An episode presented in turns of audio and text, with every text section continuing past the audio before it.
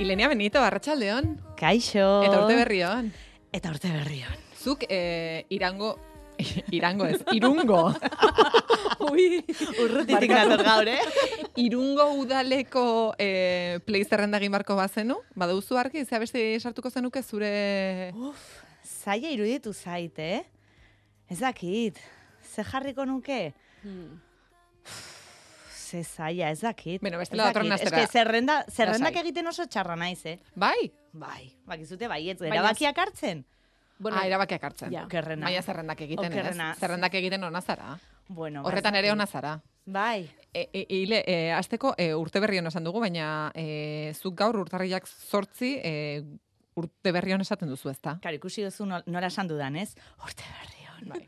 Ze, gaurtik aurrera ja urte berri on, ez dugu esango, ez da? Esan nahi dut, gaurtik aurrera ja bizitzari heltzen diogu. Edo, ze, zuek, ze, zein taldetan zaudete? Otsai arte esaten duzue urte berri on, edo ja, hilaren bitik aurrera stop ni bezala. Beno, guk programako kolaboratzaile bakoitzari urte berri hon esaten diogunean, orduan uzten diogu urtea zoriontzeari. E, egia da urteko lehen egunak, urtarrila osoa, e, nahiko garai berezia dela pixka bat trantsizio modukoa, ez uste?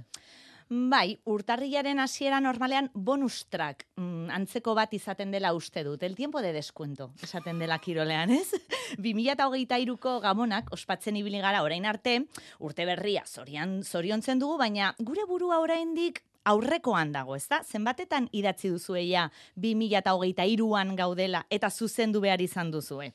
2023ko oroitzapenekin gaude oraindik, zer aldatu, zer moldatu, zerrekin jarraitu, zer utzi. Bitu, historiotxo bat gogoratu dut egun hauetan, kontatuko dizuet. Bai, noski. Mesedez. Bitu, Poloniako filosofo baten historioa da, ea ondo esaten dudan, Leszek Kolakowskik zera kontatzen omen zuen. Mila behatzen da berrogeita marrean, jendez beteriko Varsoviako tren batean zegoela, begiratzailea jendartean mugitzen hasi zen oiuka. Atzeraka aurreratu, mesedez, atzeraka aurrera egin ezazue. Grazia egiten dit beti historio honek, baina bizitzan askotan horrela ibiltzen garela uste dut. Atzeraka goaz aurrera egin nahian. Urte hasieran hori gertatzen zaigula uste dut. Ezakizuek horren sentsazioa duzute. E, nahi gabe atzera begiratzeko momentua izaten da hori egia da, eta noski e, programaren hasieran egin dugun bezala zerrendak egiteko momentua. Hori da, urtea amaitu hasi egiten dugu amaika zerrenda eginez. Urteko gauzarik onenak biltzen ditugu eta nostalgia horrekin ba urte berrian sartzen gara.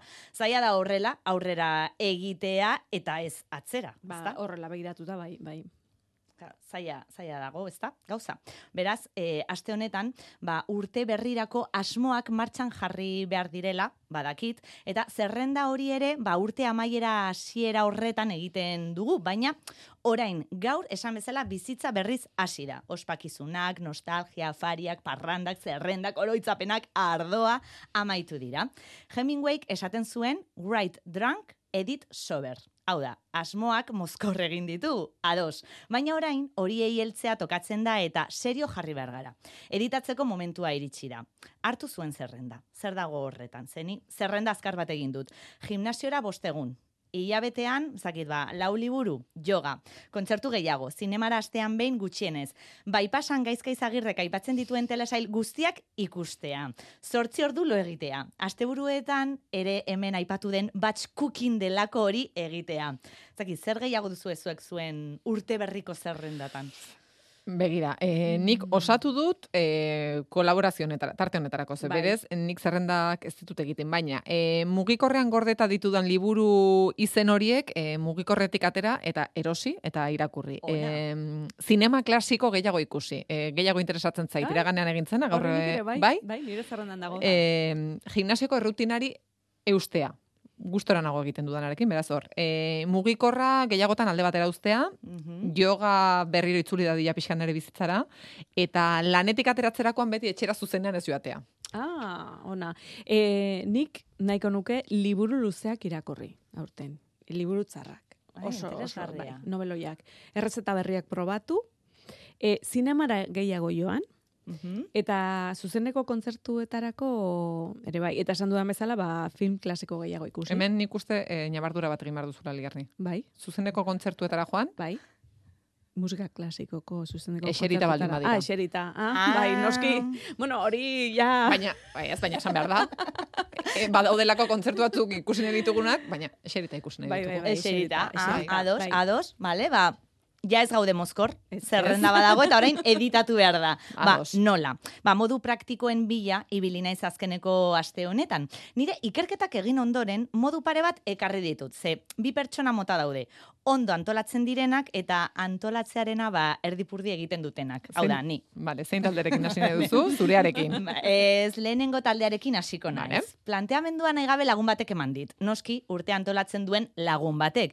Finantzen munduan murgilduta ibiltzen da eta horrek plangintza zorrotza eskatzen du. Noski, niretzat infernua dena, beretzat divertimentua da. Antolatzea, planak eta estrategiak eta horrelakoak egitea. Eta nola konbentzitu zaituz, zenbakien eta finantzen munduan ez zaitugu ikusten, Ilenia. Bai, badakizue saiatzen naizela, ze badakizue ama matematika irakaslea dela. Bai. Zenbakiekin amor odio izaten dut eta kasu honetan guztiz maitemindu naiz. Zergatik? Ba, nire lagunaren zenbakiak datuak eta logika zirrikitu guztietatik sartzen bada, badira, ba, literatura baita ere. Kasu honetan, email batean esaldi hau jaso zuela esan zidan. Planik gabeko helburu bat, desio bat besterik ez da. Hmm, eta zeinena dago goeta hau, ba, Antoine de Saint-Exupérigena, printze txikiaren idazlearen. Baina liburu hori zein gustoko duzun kontuan hartuta, esaldi hori ere hiltzadatuta geratuko zitzaizun. Ba, bai, olaia, esaldi horretan harrapatuta gelditu naiz. Hasieran esandakoarekin lotu dezakegu, ezta? Edith Sober horrekin, planik gabeko asmo bat zer da? Desio bat. Zortzi ordu lo egitea, gimnasiora postegunetan joatea, liburu gehiago irakurtzea, bueno, urteak aurrera egingo du eta planik gabe urte amaierara iritsiko gara helburu hauek bete gabe. Ai, ama, orduan nola planifikatu gure asmoak. Supongo asmoak planifikatzeko modu asko egongo direla, baina nik pare bat aholku emango dizkizuet. Ez dira nireak noski. Lehenengoa finantzen munduan erabiltzen den zerbait da. Nire lagunari esker deskubritu dudana. Stop loss hitza apuntatu. Badakizu zer den? Ideiarik ez. Bitu. Ba, inbertitzen duen pertsonak merkatuko posizio konkretu batean hartu nahi duen gehienezko galera ezartzen duen agindua da. Nola, nola? Hau da, nolabait galerak kontrolatzeko modu bat da. Bizitzara eramateko planona iruditzen zait. Noraino galtzeko prest zaude, edo zer galtzeko prest zaude, red flag edo alarma moduko bat izan daiteke. Mhm, ados kontzeptua ulertuta, orain adibide konkretuetara eraman ezkero, nola jarri praktika. Ba, adibidez, gimnasiora bostegunetan joango naiz, hori asmoa da. Ados, stop loss, bi egun. Bi egunetan kale egiteko baimena daukat eta hiru egunetik behera stop loss agindua martxan jarri beharko nuke. Nire alarma piztuko litzateke. Nire asmoak desiotan gelditzen ari direla jakingo nuke urte amaierara iritsi aurretik. Zer iruditzen zaizue? Argia eta zehatza. Bai, aholku Zorrotza bai. Bai. Bai, aholku zorrotza da, zenbakiak zorrotzak eta zehatzak direlako, horrelako aholku gehiago nahi badituzue, esan eta nire lagunaren kontsultorioa irekiko dut. Baina orain, literaturatik atera ditudan aholkuekin hasiko naiz. Urrengoa Nabokoben amak erakutsitakoa da, bitu. Uda, Errusian zuen zuten etxe batean pasatzen zuten. Han amak gure Vladimir formula magiko batekin paisaia begiratzera behartzen zuen. Behin eta berriz errepikatzen zion. Bot zaponmi, orain gogoratu. Eta zertarako esaten zion hori, zein da formula magikoa? Detaileetan fijatzeko eta horiek gogoratzeko egiten zuela uste dut lierni. Detaile txikiak gordetzera gonbidatzen zuen bere semea. Badakizueni detaile txikien defendatzaile esutsua naizela eta horregatik zera pentsatu dut egun hauetan. Igual gure asmoen zerrendak orokorregiak dira. Ez ditugu detaileak apuntatzen edo ez ditugu detaileak gordetzen edo gogoratzen. Hauekin urtea hobeto eramango genukela uste dut. Adibidez, asteburuetan aste osorako sukaldatzeko asmoa dudala esan dut hasieran. Batch cooking delako hori egin nahi dut. Astean zehar goxo bazkaldu nahi dudalako. Zein da beraz gogoratu behar duen detailea?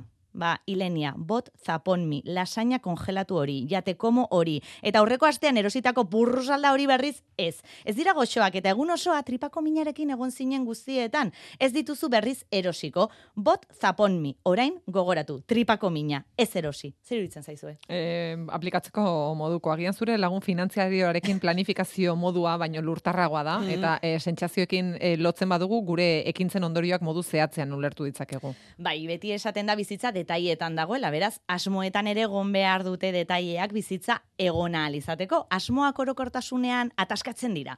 Gauza txikietan, gure esku dauden gauzetan fijatu behar garela uste dut. Mm, Horretan arrazoi guztia duzu, Ilenea. Bai, aholku honekin gustora sentitzen naiz. Ba, akizu ez ere egin dudan frogatzeko. Ez pentsa nire ikerketak nola nahi egiten ditudanik, eh? Batzuk frogatzen ditut nire lagun zorrotzak konbentzitzeko.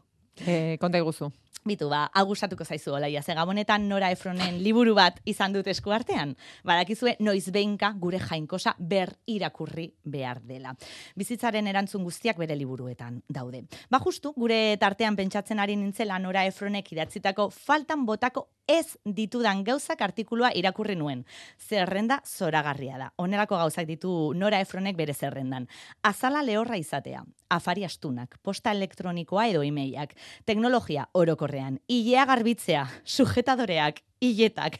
Badaude beste batzuk, deskubritzera gomidatzen zaituztet. 2008 lauko asmoen artean jarri zazue Nora Efron gehiago irakurri behar dugula. Beraz, faltan botako ez ditudan 2008ko gauzen zerrenda egin dut. Detai hauek gogoratu nahi ditut berriz ere ez errepikatzeko.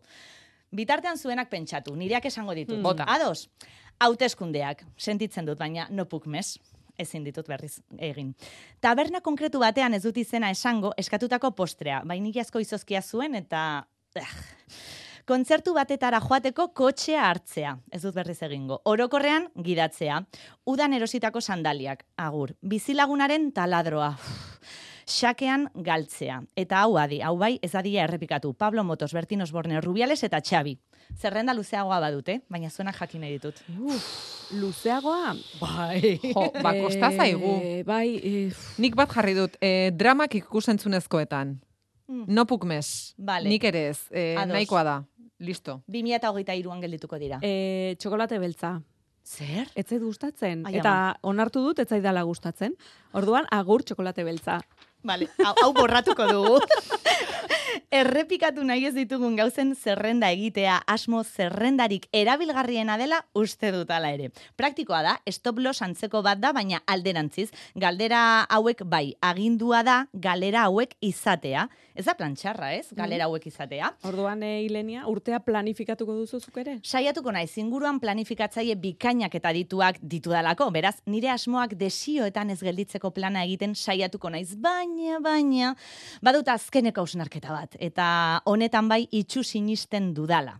Planifikatzaileak zareten ontzat, zera jakin behar duzue. Hau da miasen lamanga.